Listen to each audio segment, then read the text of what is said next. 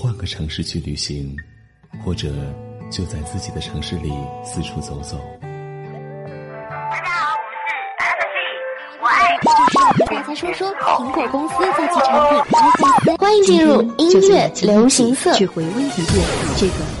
就他现在离我还有多远？还有三百二十米。那一年，也就欢迎进入音乐流行色，我是玄武 DJ 晚上出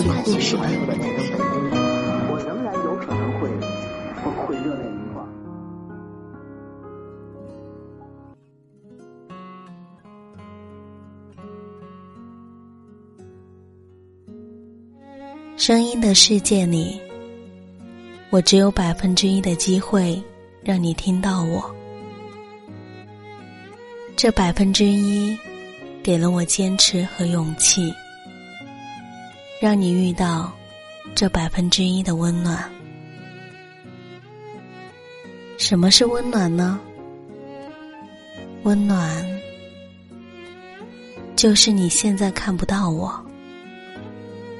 你看不到我的笑容，却能感觉到我声音当中的温度。这里是旧日时光，我是麦雅。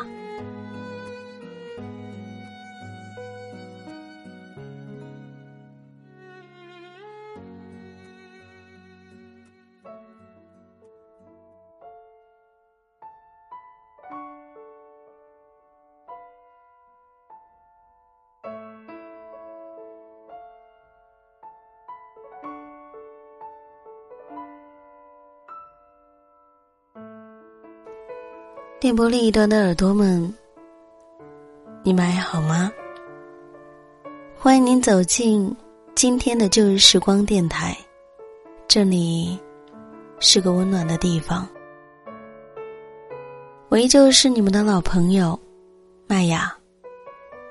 希望此刻在这个地方你能找到温暖，也希望生活里的你一切好。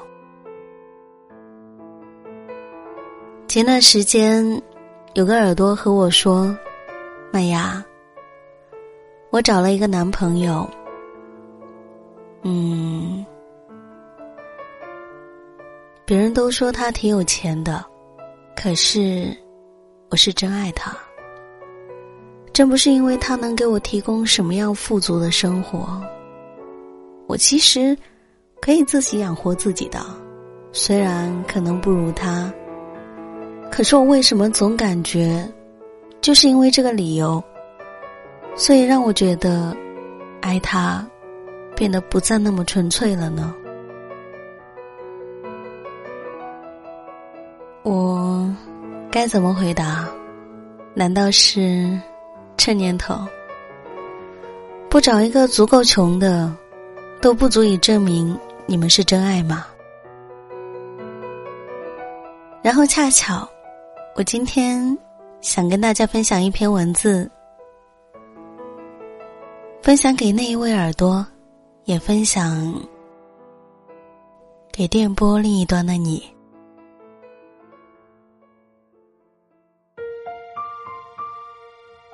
对啊，就是嫌你穷才分手的。文章的作者。七毛，饿。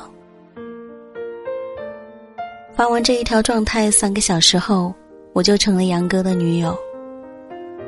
他把饥肠辘辘的我叫出了宿舍楼，问我想吃什么。嗯，胡汤粉。我眼巴巴的望着他，杨哥紧皱了眉头。但还是立马揪着我直奔门口的户部巷。两天没吃东西的我，一脸生无可恋的，在一碗飘着鲜美鱼香味的胡汤粉面前现了原形。我口含米线，感激涕零的问：“杨哥，你怎么不吃啊？”杨哥顿了顿，抬头望天，又盯着我。哥，只有十块钱，我差点噎住了。吸了吸鼻涕，说了一句：“哥，我身无分文，你若不嫌弃，我只能以身相许了。”好，杨哥眼睛一亮，笑开了花。热气腾腾中，我红了眼眶，杨哥那一张好看的脸渐渐模糊起来。杂乱的店铺，我们用筷子夹起泡上了鱼汤的热油条，趁热送进嘴里。那一种鲜香和酥软的口感，很多年都忘不掉。二零一零年的四月，我们大三。读大学的第三个年头，那一段日子，我真的太他妈穷了，吃了上顿没有下顿的。说来也心酸又励志，读大学起我就没有花过家里一分钱。什么一贫如洗、三餐不济、家徒四壁，大概这一些词语都是为我量身创造的。北方小镇的老家，我妈常年体弱多病。吃了几十年的药了，我硬是给自己申请了四年助学贷款。周末也不闲着，风风火火，到处找兼职，发传单，摆地摊，做家教，当服务员，比我们的校长还忙。杨哥，是我们这一所不知名学校的不知名的学霸，低调寡言。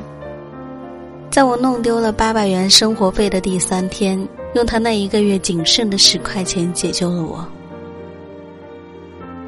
我一直都觉得，这世上最好听的三个字，绝对不是“我爱你”，而是“有我在”，别饿着，多吃一点儿。好的爱情从来不用说的，用做的。跟杨哥相识于自习室。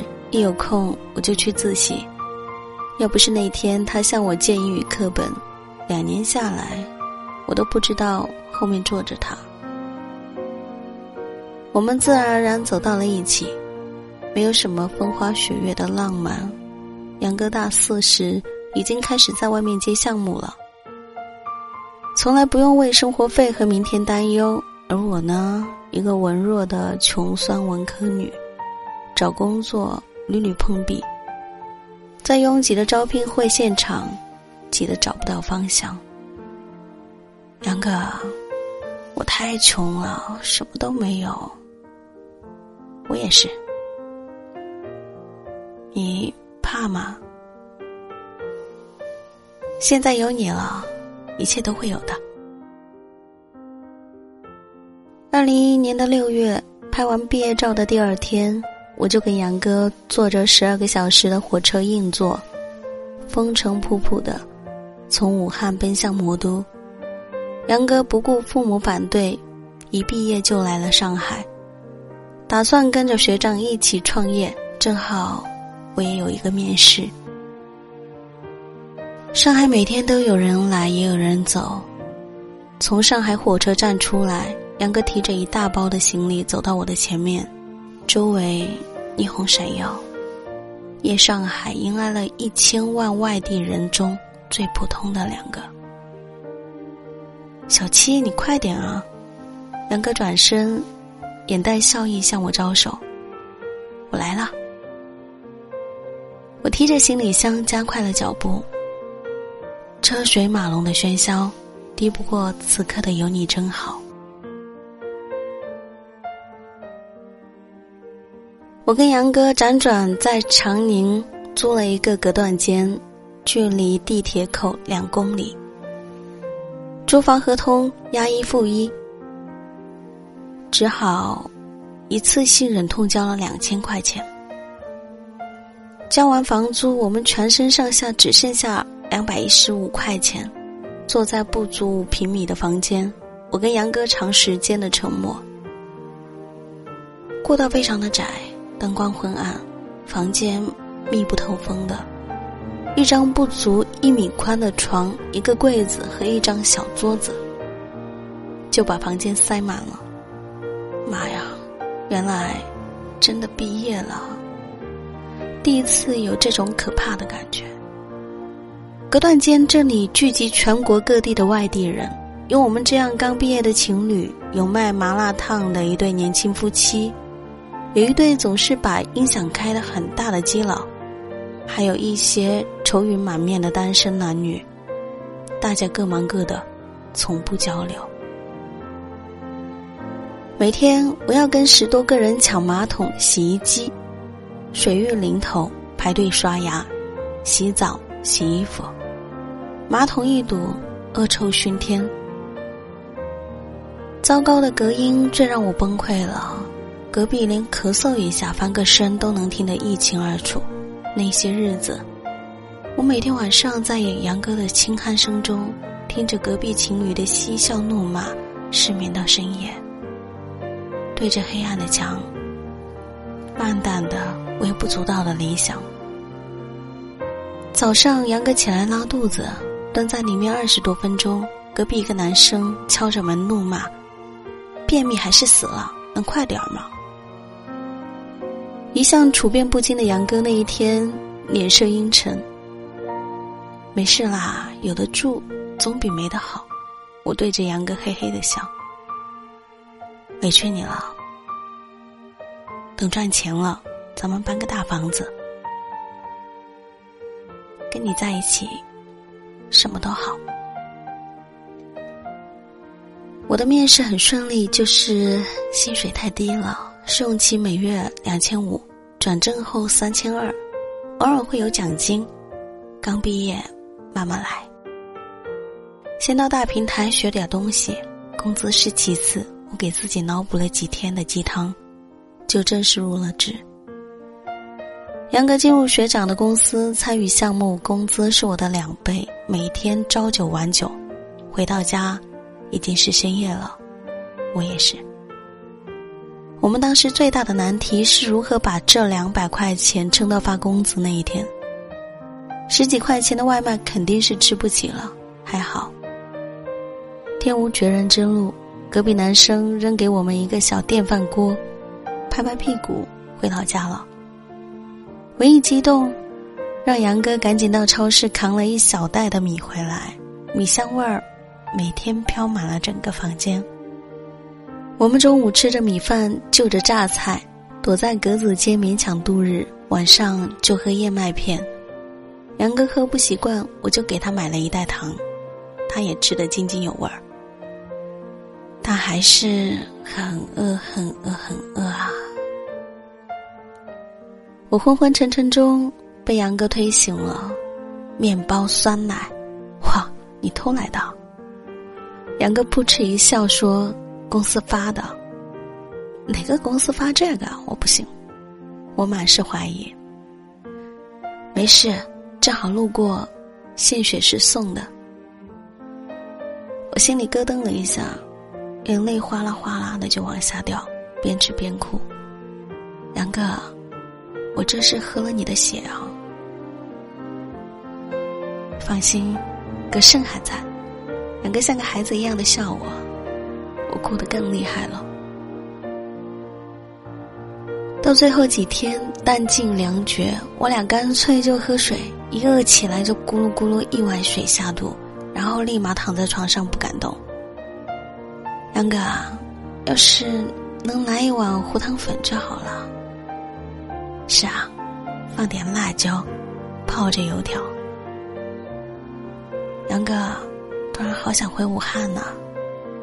是啊，去江滩，去东湖。我们就这样有一搭没一搭说上半天，睡意昏沉就抱着彼此睡过去。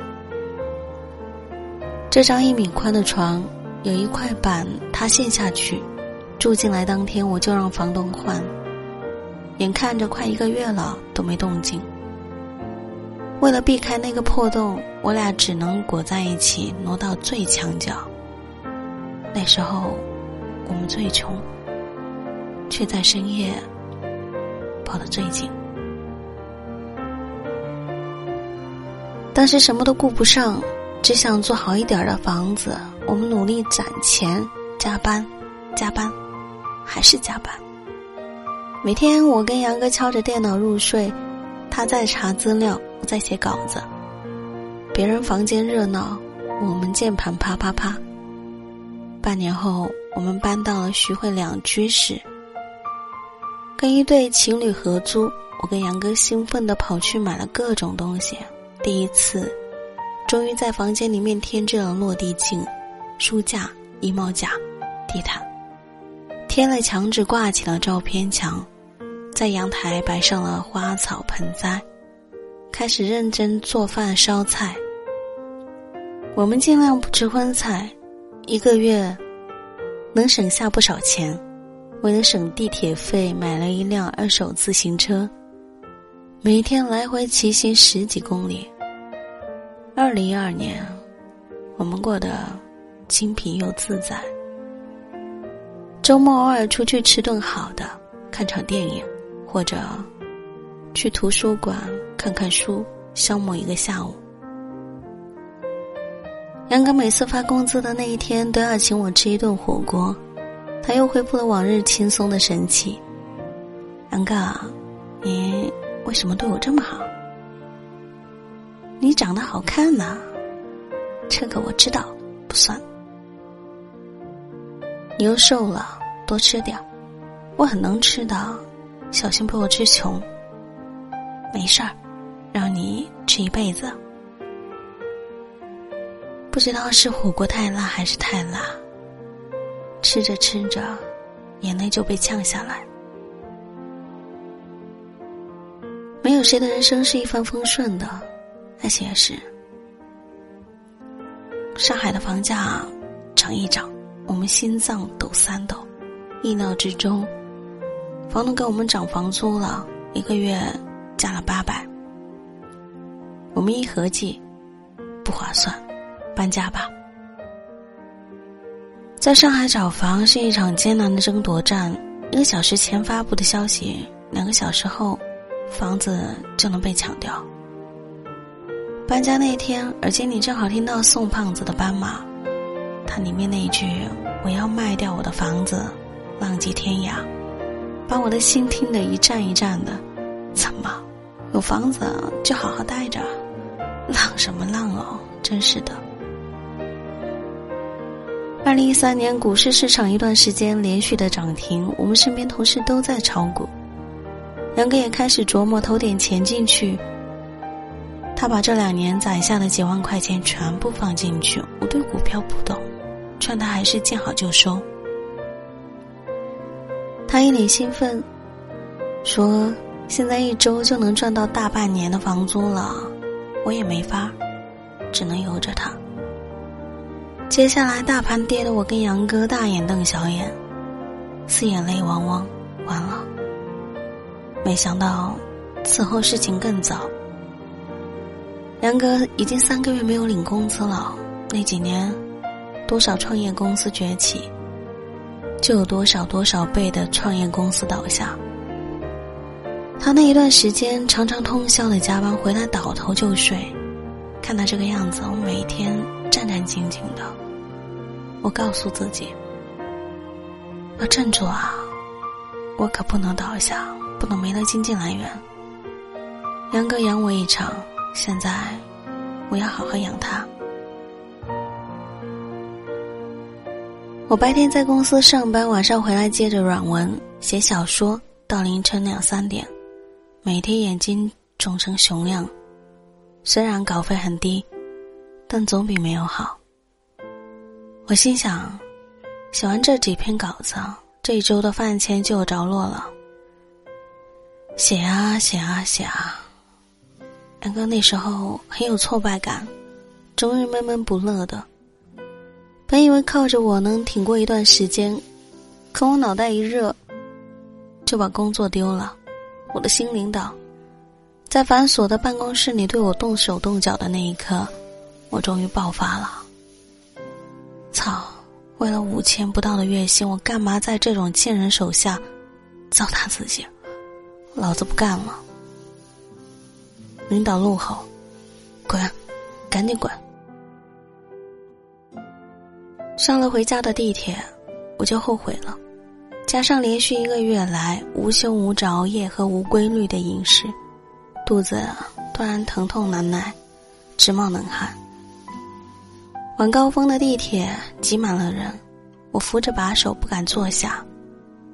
这个连蹲着都要被拍照的上海，我直接一屁股坐在地上，大概会红遍全中国吧。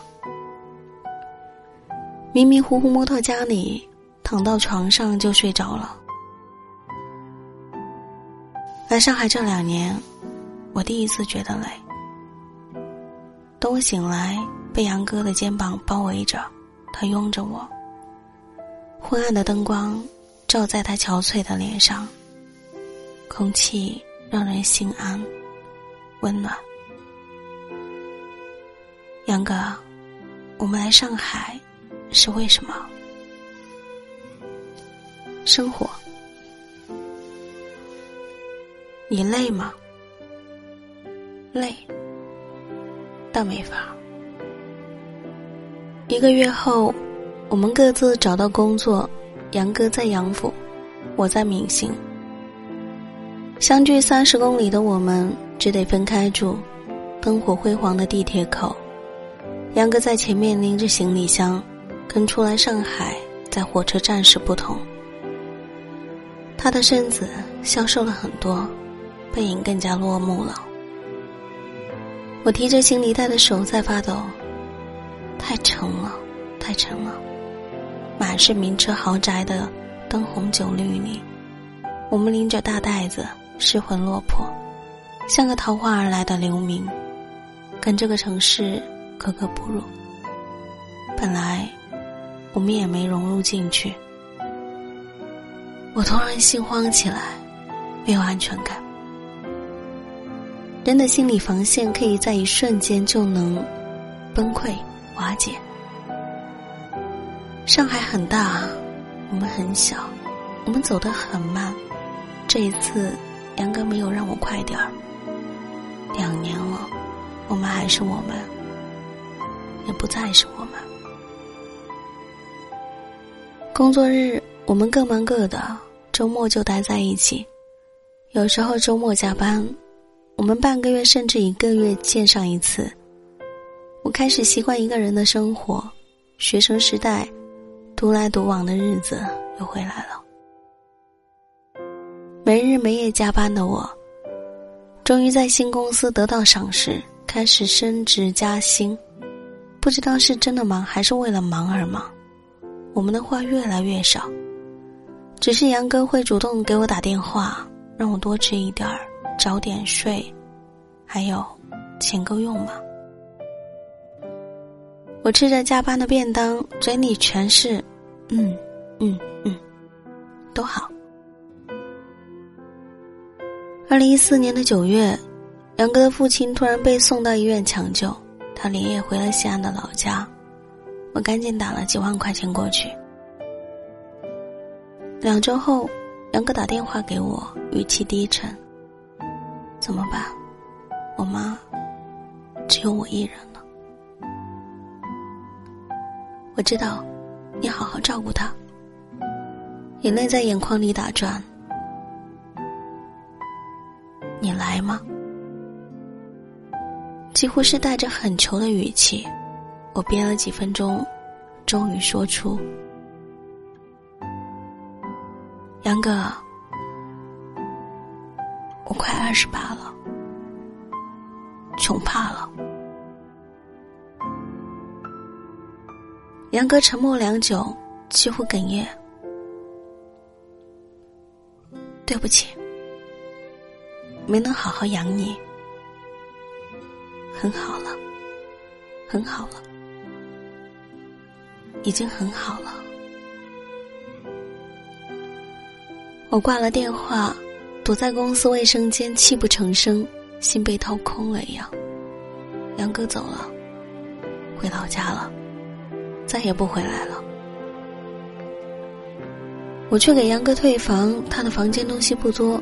我们来上海第一个月开始用的电饭锅，每天靠着它煮着米饭，配着榨菜。杨哥说那一段日子最苦了。我不觉得，最苦的日子，我也不记得了。我们搬到两居室后，在宜家买的电脑桌，一到周末，杨哥就把速度卡到掉渣的电脑放在上面，下载一部电影，我俩戴着耳机窝在床上搂在一起，看到昏昏入睡。我们在网上买的烤面包机，每天烤上两片儿，蘸着花生酱、番茄酱，吃得心花怒放。杨哥说我嘴上的酱汁没擦掉，我说是吗？是吗？在哪儿？他会突然亲上来。我们刚来上海买的脸盆也还在，搬了几次家都没有扔。记得那会儿，我忙了五天没洗头，第二天要见客户，我们当时穷的连二十块钱的洗发水都不敢买。我看到一袋洗衣粉，二话没说就往头上撒，一头扎进脸盆里。杨哥那天晚上在门外坐了一宿。我们用过的东西都还在，只是我们早已不在了。回到西安的杨哥，生活慢慢安定下来。我的工作步入正轨，一个人也租得起稍微好一点的房子。但我明白，我也会离开上海的。可能明天，可能五年、十年后。奋斗几十年，还不知道能不能买得起一个厕所，随便吧，不想了。二零一六年初，杨哥的室友老张跟我说，杨哥要结婚了。我听到这个消息，不知道说什么好，关掉手机，挤进了人来人往的地铁，脑袋里想的全是昨天晚上还没有通过的策划案。上海这个城市。人太多了，每个人都有故事，每个人都很脆弱。可没有什么能比得挤上高峰期的地铁更让人觉得欣慰的。你也老大不小了，该回来找个人结婚了。我说：“好呀，好呀，明年春节就带回去。胡歌还是霍建华，你先决定好。”说着说着。眼泪哗哗的，年纪大了，泪点也变低了。春节杨哥举行婚礼，我躲在老家，哪都不想去。后来小张跟我说，结婚那天，杨哥喝得烂醉，哭着闹着要到上海吃胡汤粉。你说，上海怎么会有胡汤粉呢？是啊。上海没有胡汤粉，武汉有。我们大三那一年的武汉有。然后呢？他们说你的心似乎痊愈了，也开始有个人你守护着。我该心安或是心痛啊？然后呢？其实我的日子也还可以嘛，除了回忆肆虐的某些时刻，庆幸还有